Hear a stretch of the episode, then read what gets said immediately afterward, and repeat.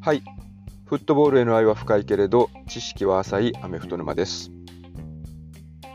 今回は50回目のエピソードということで、個人的には節目の回になってます。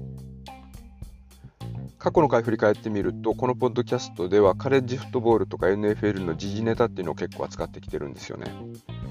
で、まあ、それを楽しみに聞いてくださってるリスナーの方っていうのが徐々に増えてるという実感もあります。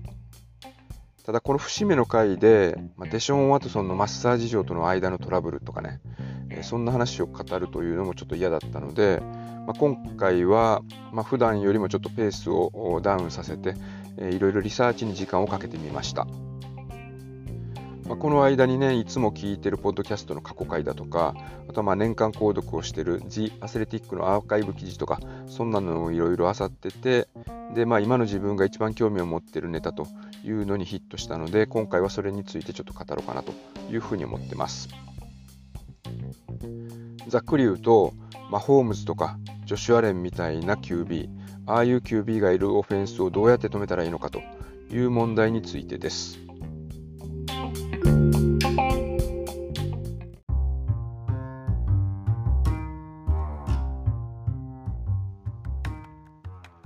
昨シーズンのプレーオフ、おそらく一番胸熱だった試合っていうのは、AFC ディビジョナルラウンドのチーフスとビルズの試合だったんじゃないかというふうに個人的には思ってます。オーバータイムまでもつれ込んだこの試合というのは、第4クォーター残り時間2分を切ってから、まあ、オーバータイムに入るまでの間で両チーム合わせて3タッチダウンと1フィールドゴール、合わせて207ヤードオフェンスが進んだという壮絶な試合でした。でこの2人、投げてよし、走ってよしということですけれども、この試合だと2人ともパスを300ヤード以上投げて、で走っては69ヤード獲得ということでした。でまだ彼ら20代中盤ということなので、もうすでに超一流の風格漂い始めてますけれども、まだまだ伸びしろもある可能性があるということなんで、まあ、NFL の各チームね、彼らみたいなオフェンスをどこかで止めないといけないということなので、まあ、ここ数年のオフシーズンだと、まあ、ああいうオフェンスどうやって止めるのというのがディフェンス的には最重要課題になってるんじゃないかというふうに思います。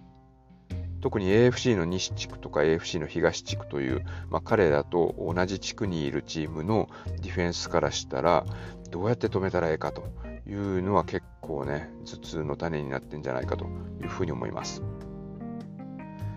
ただまあ、あのディビジョナルラウンドの試合みたいなのが毎回 NFL で起こるかと言ったらそんなことはないですけど、カレッジだと結構ああいう試合がね、多いっていうケースもあります。特にカンファレンスによって、まあ、ディフェンスが割としっかりしているカンファレンスとオフェンス変調のカンファレンスっていうのがあるんですけれども、お互いにスプレッドオフェンスでガンガン攻め合って、でオフェンスが毎回殴り合いをしているという試合が結構多くて、ディフェンスが存在しないというふうに揶揄されているカンファレンスがあります。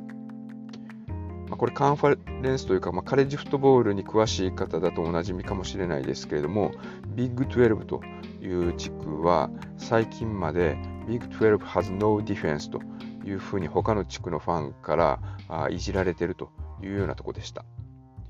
まあ、代表的な大学というと、オクラホマ大学だとか、テキサステック、あとはまあテキサス大、アイオワ州立大、ベイラー大とかいうのがいる地区ですけれども、先ほど名前が出た、ま、ホームズ、彼なんかはこのビッグ12に所属しているテキサス工科大学、テキサステックの出身でした。で同地区のオクラホマ大学と2016年に戦った試合というのは延長戦なしで、これ59対66という壮絶な試合だったんですね。この試合、まあ、ホームズはパスを88回投げて52回成功。獲得したヤードは734ヤードということで、え2試合分のスタッツやろと聞き返したくなるような成績を残してます。でもこの試合負けてるっていうのがね、まあ、NFL だとにわかに信じがたいような試合展開でした。で余談になりますけれども、この時の対戦相手のオクラホマ大学の QB というのは、まあ、その後、ドラフト1巡目1番目で、えー、プロに入ってで、まあ、その期待に応えて長い間悲惨なシーズンしか送ってなかったチームをプレーオフに導いてで夢と希望を与えてっていうような活躍をしてたにもかかわらずこのオフシーズンひどい仕打ちを受けてるベイカー・メイフィールドでした。でまだちょっと話続きがあるんですけども2年後の2018年にはまた、えーと、テキサステックとオクラホマ大学対戦してるんですけれどもその時も、まあ、ホームズはいなくてでオクラホマ大の QB っていうのはベイカー・メイフィールドからカイラー・マレーに変わってた。ただこの試合も51対46という壮絶な殴り合いでしたそれをまたオクラホマが勝ったというような試合だったんですねこの2018年のシーズンまでテキサステックを率いてたっていうのが現在カーディナルスで指揮を執ってるクリフ・キングスベリーコーチだったんですよ。で彼、まあ、カーディナルスのヘッドコーチに就任して一番最初にした大きな仕事っていうのはおそらく、まあ、彼が就任する1年前にカーディナルスが1巡目で指名してたジョシュ・ローゼンっていう QB を放出することだったんですね。で、えー、放出した後でカイラ・マレーをま、放出した後だったかな、前だったかちょっと忘れましたけども、カイラ・マレーを1巡目の1番目に指名をして、で、まあ、今のカーディナルスのオフェンスの代名詞にもなっているエアレイドオフェンスという、まあ、パスがね、変調型のオフェンスっていうのを構築するというところに至ってます。まあ、ここまでちょっと少し回り道をしてお話ししましたけれども、このエアレイドオフェンスというのが主流と言っても過言ではないビッグ12の中で各チームがノーガードの打ち合いを挑むぜということで、まあ、攻撃力を高めることだけにフォーカスしてディフェンスを捨ててたのかというとそういうわけでもないんですよね。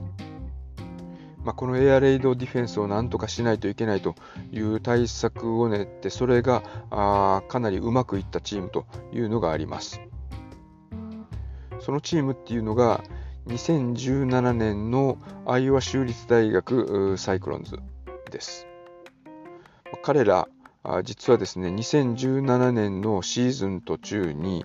それまで取り入れていた守備戦術っていうのをバッサリ捨てて、新たに一からディフェンスを作り直したということがありました。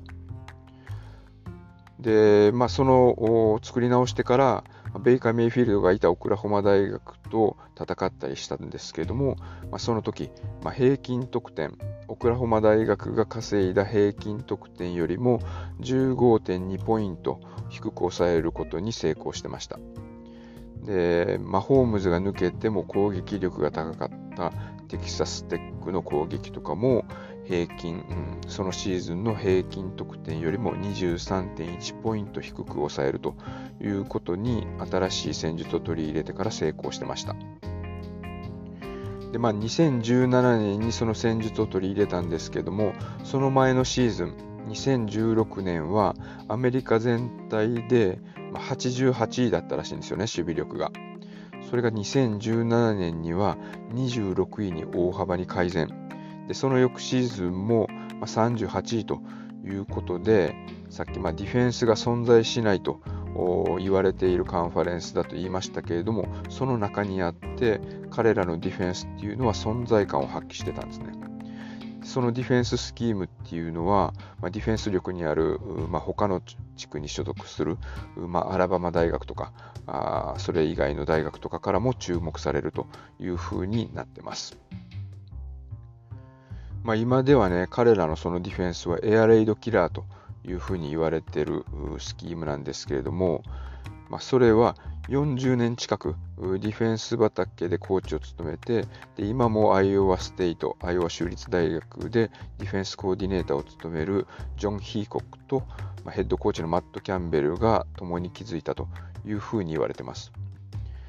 でその戦術をですね、まあ、NFL でも最近取り入れるチームというのが増えてきてるということなんですね。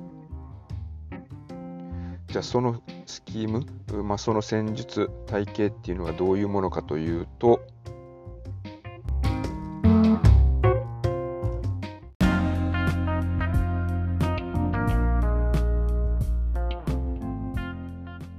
じゃあどういうふうにシステムを変更したのかというとですね、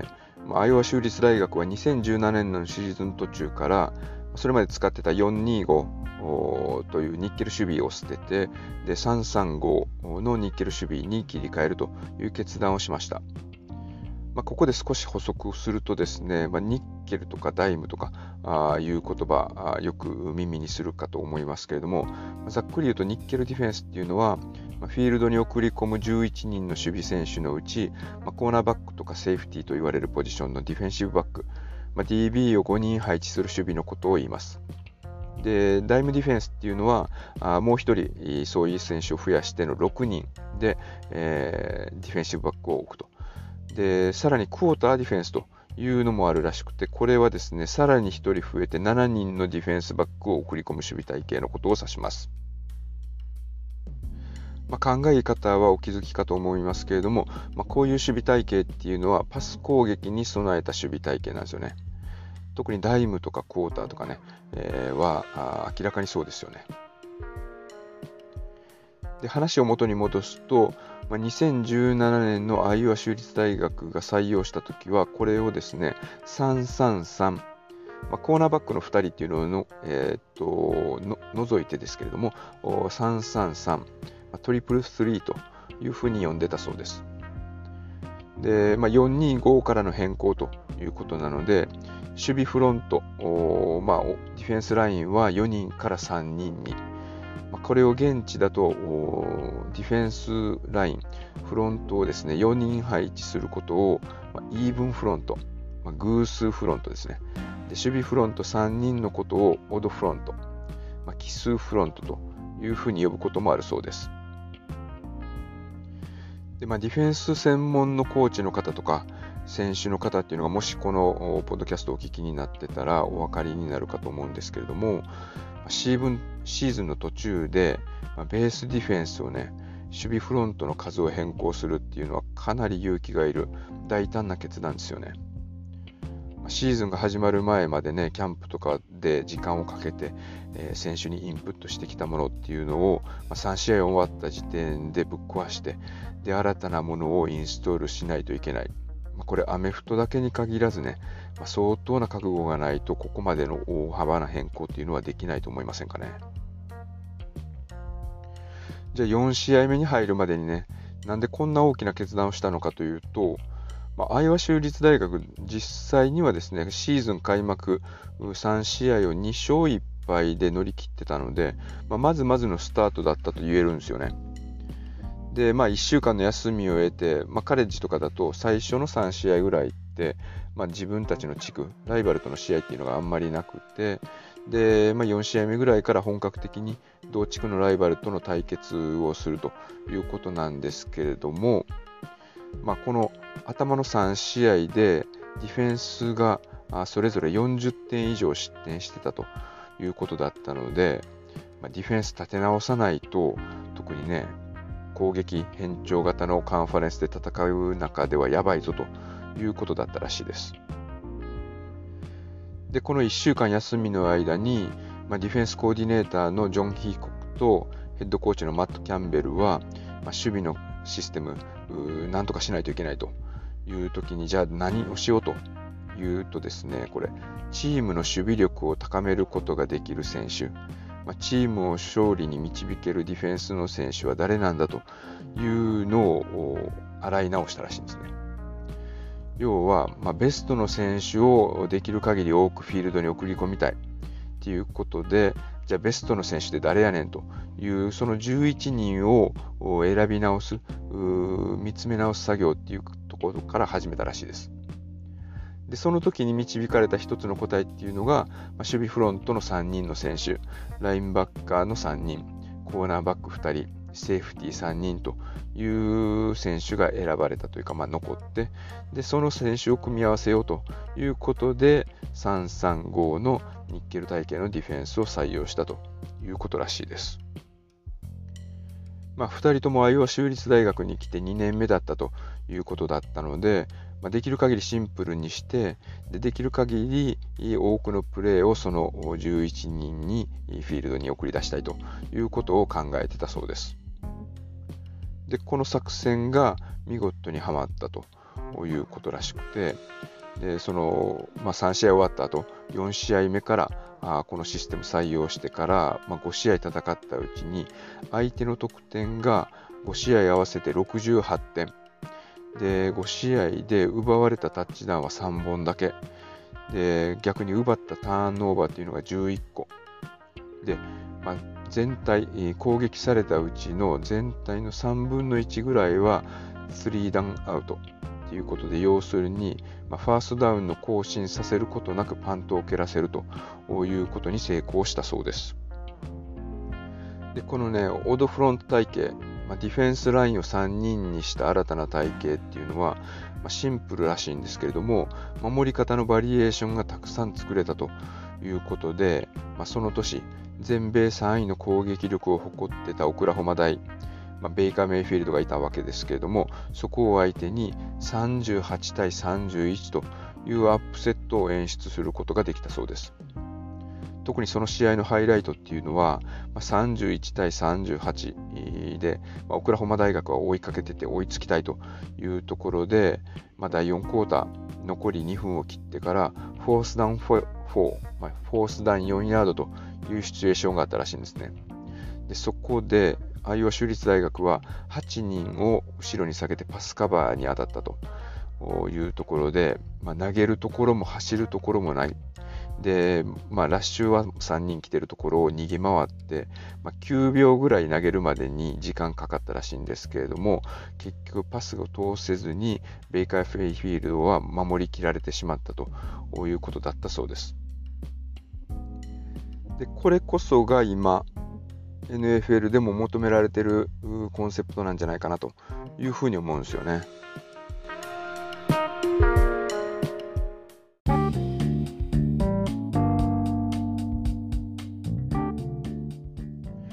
アイオワ州立大学が採用してるみたいに、守備フロントが3人である必要はないんですけれど、まあ、4人でもいいんですけれども、まあ、ホームズとかジョシュアレンとかのトップクラスの QB を封じ込めようという時には彼らのコンセプト、まあ、無理に封じ込めようというのではなくて、ま、彼らのプレーを遅らせることで彼らの忍耐力を試すということがディフェンスには求められるんじゃないかというふうに思います。ま、2年前のバッカニアーズとチーフスのスーパーボールとか、まだ覚えてる方多いと思うんですけれども、あの試合、まあ、ホームズはですね、スクリメージラインの後ろで468ヤード走り回ってたらしいんですよね。で、その挙句にタッチダウン奪えずに9点、まあ、フィールドゴール3回しか得点上げることができなかったという試合でした。で、アイオワ州立大学の守備も、まあ、スーパーボールの守備も、まあ、バッカニアズの守備もそうなんですけれども、その時の後ろの守り方としては、 two high shell を採用してたそうです。この two high shell っていうのは、まあ、もしかしたら two deep という風が、えー、言った方が耳なじみいいかもしれないですけれども、まあ、要するに2人のセーフティーが後ろを守っているということなんですね。まあ、セーフティー3人起用しているというふうに説明しましたけれども、そのうちの1人っていうのは、後ろを守るんではなくて、他のセーフティーよりも前の方でアグレッシブにプレイすることが求められてます。まあ、チームによってはスターと呼んだりとか、ジョーカーというふうに呼ぶらしいですね。まあ、イメージ的にはスイスアーミーナイフみたいな役割が求められていると考えてもらえればいいんじゃないかというふうに思います。まスイスアーミーナイフっていうのは、ま、すごくコンパクトですけれども、いろんな機能詰まってますよね。でこのスターとかジョーカーっていうポジションも様々な役割っていうのが求められてて、まあ、ランに対してアタックしに行くとか、あとはパスに対してもカバーしていく。で、場合によっては QB の動きをスパイするというようなことが求められます。まあ、3人目のディフェンスバックっていうと、まあ、ニッケルの体型の場合はコーナーバックっていうのが務めること多かったんですよね。まあ、比較的小回りで、えーまあ、小柄でも小回りが利く選手というのが務めてた印象です。というのも、まあ、彼らが守るときっていうのは、まあ、スロットレシーバーに対してマッチアップするっていうことが多かったと思うんですけれども、そのスロットレシーバーが、まあ、ジュリア・エデルマンとかいうと、まあ、178センチとか、まあ、180センチないけど機動力のある小回りの利くレシーバーというのが多くポジションを取ってました。ただ最近だとあまり意識してなかったんですけども、まあ、ラムズのクーパーカップとか、あ彼実は6フィート2インチあるらしいんですよね。6フィート2インチって言ったら、まあ、センチメートル法で言うと188センチということでかなりでかい。で、まあ、他にスロット最近だと、まあえーと、バッカニアズのクリス・ゴドウィンとか、あとは、まあ、タイタンズからイーグルス移籍した AJ ブラウンとかもスロットやることありますけれども、彼らも185センチあるということなので、大型化しつつあるんですよね。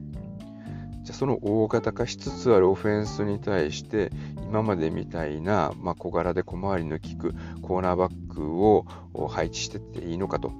いうと、それだとちょっと無理があるということで、まあ、割とディフェンスバックの中では大きくて強いセーフティーというタイプの選手が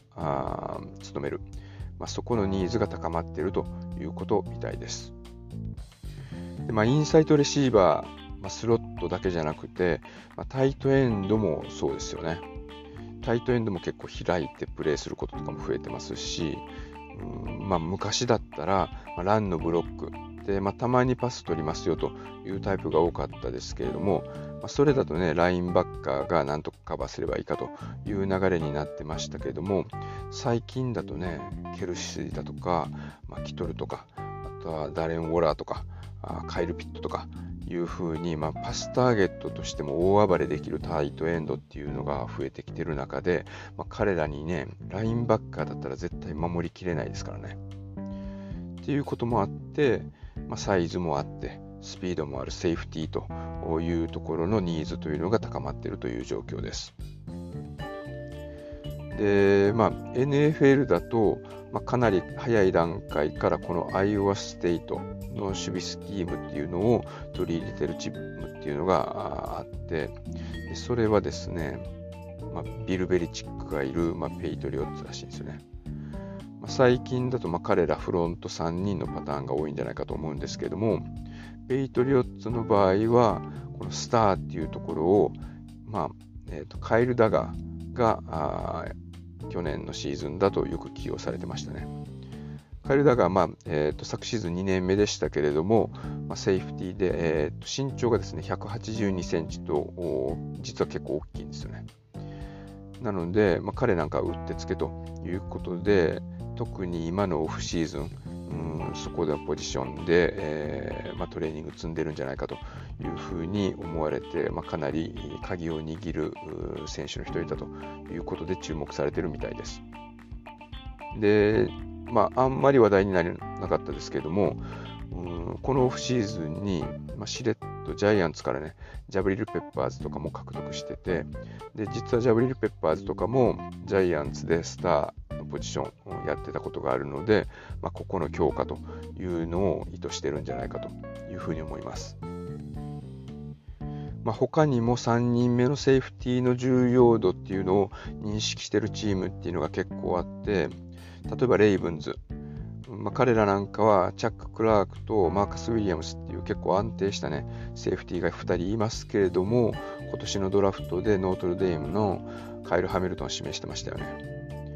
で、まあ、スーパーボウルまで行ったベンガルズなんかも、ジェシー・ベイツとボン・ベルっていう、まあ、2人安定しているセーフティーいるんですけれども、ドラフト2巡目でミシガン大学のダックスヒルっていうのを取ってます。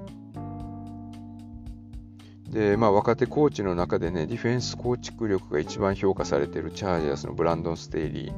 ー、まあ、ここもダーウィン・ジェームスとナセア・アダーレイがいる中で、3巡目でベイラー大学の JT ウッズっていうのを指名してますよね。でセインツなんかは、まあ、チョンシー・ガードナー・ジョンソンとか、あとはまあジェッツから移籍したマーカス・メイズっていうのを獲得しつつ、チーフスからタイラン・マシューを獲得と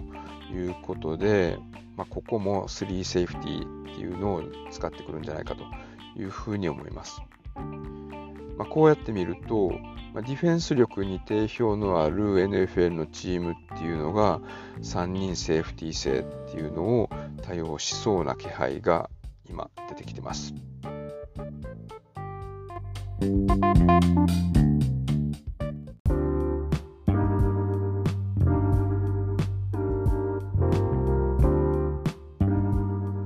はい。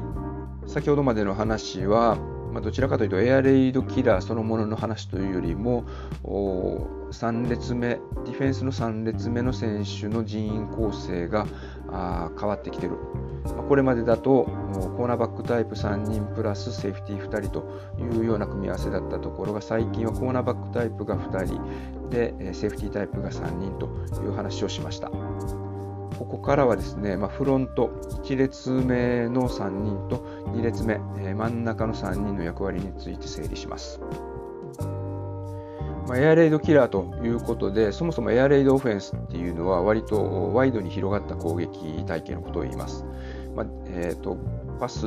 が多いというところで、まあ、パスターゲットになる選手を広げて配置しているという組み合わせが多いんですね。なので、えー、まあ、フロントの真ん中の辺っていうのは、まあ、オフェンスライン5人、ないしはプラス1人みたいな体型が多いんですけれども、ディフェンスラインの3人は、この5人いるオフェンスラインの内側の穴を潰すということを意図してセットするパターンが多いです。3人のうちの真ん中がノーズタックルになりますけれども、ノーズタックルはセンターのど正面にセットすると。でその両両隣のディフェンスエンドはタックルとガードの間の穴を塞ぐということを狙ってセットさせることが多いらしいです。まこれによって、まあ、パス攻撃に比重は置いているけれども、まあ、もしランが来たとしても真ん中の穴は防いでおくと真ん中突破させないぞという狙いを持ってます。で2列目のうちの真ん中あこれは、まあ、ノーズタックルの真後ろに立つということが多いんですけれどもアウトサイドを守るラインバッカーはこのボックスのかなり外ワイド目に広がってセットするということが多いらしいですね。なので、まあ、オープンサイドにもしランプレーが来る、まあ、そこを相手が狙ってきたという場合にも自由にさせない、外への走路を塞いで、えー、中からのサポートを待つというようなことを狙うみたいです。まあ、分かりやすく言うと、まあ、両タックルの外側の穴を潰しておく。まあ、これによって全部の穴が塞がれてるぞ。どうしよう。どこ走ったらええねんと。ボールキャリアを迷わせておいて、その間に、まあ、ラインバッカー2列目よりも後ろにセットしてて機動力のあるマスターと言われるセーフティーが仕留めに来るというのが理想的なランストップの守り方になります。かなり後ろ目にセットしているセーフティーを、まあ、ランプレーの時にオフェンスラインがしっかりブロックしに行くというのをアサイメント的に書いてたとしてもなかなかねその通りうまくいかないということなので後ろにいることが逆に功を奏するという風なコンセプトになってます。でまあ、2列目の人員に関しては、まあ、ラインバッカータイプの3人をセットさせるという場合、まあ、その場合、ディフェンスバックタイプの選手は3列目にしかいないということでニッケルディフェンスになりますし、よりパスを警戒するといった時には、この2列目の3人のうちの1人を、まあ、ディフェンスバックタイプの選手を置いて、えそうすることで、え真ん中の3人のうちの1人がディフェンスバック、で後ろ3、え後ろの5人があディフェンスバックタイプということで、6人ディフェンスバックを置くことになって、これはダイムディフェンスという形で応用が効くということになってます。まあ、それは相手のね、エアレイド、まあ、スプレッドオフェンスの人員構成によって臨機応変に対応していくということになります。でもちろんこのエアレイドキラーっていうのは、まあ、パス攻撃を自由にさせないための守り方なんですけれどもじゃあ相手のパス攻撃に対してはどういったディフェンスをするのかという話なんですけれども、まあ、ここまで聞いていただいて、まあ、いよいよそこから本番ということではあるんですけれどもこれはですね実際、うんまあ、掘り上げ掘り下げるとですねキリがないと、まあ、選択肢がねこれ多すぎるんですよね。まディフェンスバックを多めに配置しているということで、まあ、それぞれ、えー、まあ、プレーによって相手の体型とか人員によって、まあ、カバーの仕方っていうのを変えていくということが可能なので逆に言うと一つ一つのシチュエーションをここで説明するというのはキリがなくなってきます。まあ、逆に言うとその汎用性っていうのがこの守り方の魅力がある点でもあるんですよね。まあ、汎用性があるっていうことはいろんなことができるっていうことは同じ見た目をしてても QB からしたらどうやって守ってくるのかなというのが、うん、スナップを受ける前に見抜くことが難しくなります。それによって迷わせることができる。それによって、まあ、QB のプレー判断を遅らせることができるというところを狙ってます。まあ、それ自体は、まあ、これまでのニッケルディフェンス、ダイムディフェンスでも同じことが言えてたのかと思うんですけれども、まあ、相手オフェンスが大型化してるというのに対抗してセーフティーに役割を大きく持たせる、まあ、ジョーカーとして積極的に起用するというところが、まあ、見過ごせない新しいポイントなのかなというふうに思います。まあ、まあ、ホームズとかね、ジョシュ・アレンみたいなタイプが増えてくるかどうか、まあ、これはちょっとわからないですけれども、まあ、モバイル力のある QB、え、それがですね、また来年のドラフトでも指名されるんじゃないかなというふうに思うので、まあ、それを考えると、ますますこの3セーフティー性、えー、っていうのを採用している、このエアレイドキラーのような守り方というのがトレンドになるんじゃないかというふうに思います。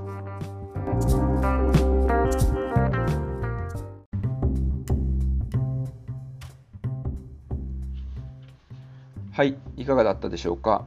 まあ、最初にね、自分で禁断の戦術論とか言ってしまったので、まあ、ちょっと自分の首絞めたなと、ハードルを上げたなというふうに思ってますけれども、まあ、これを聞いていただいた人にとって戦術論になってるかどうか、ま、ちょっと微妙かもしれないですね。ま、単なるフォーメーションとその役割の説明になってたかもしれないですけれども、まあ、普段見る映像だと、まあ、ディフェンスの選手11人全員が1フレームに収まっているというカメラアングルは放送されてないですよね。まあ、NFL のゲームパスとかを見てると、まあ、コーチズビューっていう、コーチズカメラかっていうようなあバージョンの映像を見ることできるんですけども、なかなかそれをね、見る人いないと思うんで、まあ、誰がどこで何をしてるかっていうのは、えー、意外と分かりにくいもんだなというふうに思ってます。なので、まあ、ちょっとね、難しいですけれども、ボールがないところで、それぞれの選手がどのような動きをしているのかっていうのを見るっていうのは、まあ、ディフェンスのね、えー、楽しみ方の一つだというふうに思います。ということで、今回は、まあ、オフシーズンでね、なかなかリアルタイムで面白いネタっていうのも上がってこなかったということだったので、まあ、ちょっと解説的なお話をしました。また機会があれば、あまあ、こういう戦術的なお話だとか、過去の試合っていうのを振り返ったりとか、いうことしていきたいなと思ってます。まあ、なんだかんだ言ってここまで50回続けることができたというのは、まあ、リスナーの方がいるおかげです。まあ、それもね、ちょっとずつ増えてきてるということで、まあ、本当ありがとうございます。まあ、今はそれだけがね、モチベーションで続けてるので、まあ、引き続き、ちょっと最近しつこくお願いしてるかもしれないですけども、お聞きのポッドキャストで、え、定期購読のボタンを押していただいたりだとか、まあ、評価するボタンがあれば、まあ、ポチッといいねというような評価をいただけると幸いです。あと、まあ、エピソードがね、まあ、トレーラーも入れると60話分溜まったということもあるので、ちょっと新しいトライということも考えてます。まあ、ブログを続けてるね、えー、アメフト系の方多いので、まあ、その方のブログみたいに、まあ、まとめサイト的なものを自分で作った方がいいのかなとかいうふうなことも考えてます。まだ具体的にどうしようっていうアイデアはちょっとないので、まあ、それまでは少し時間がかかるかなというふうに思います。ただまあ一つ取り組みとして、 Buy Me a Coffee という、まあ、アメリカ版のノートみたいなサイトでブログ的なものを少し書き始めてます。まあ、このバイミーやコーヒーって要するにね、コーヒー買ってよ、コーヒーおごってくれないっていう意味で、まあ、すごくわかりやすいコンセプトのサイトなんですけども、まあ、このエピソードの概要欄にそのバイミヤコーヒーの僕のページのリンクを貼っておくので、えー、もしお時間があれば一度訪れていただけると幸いです。では。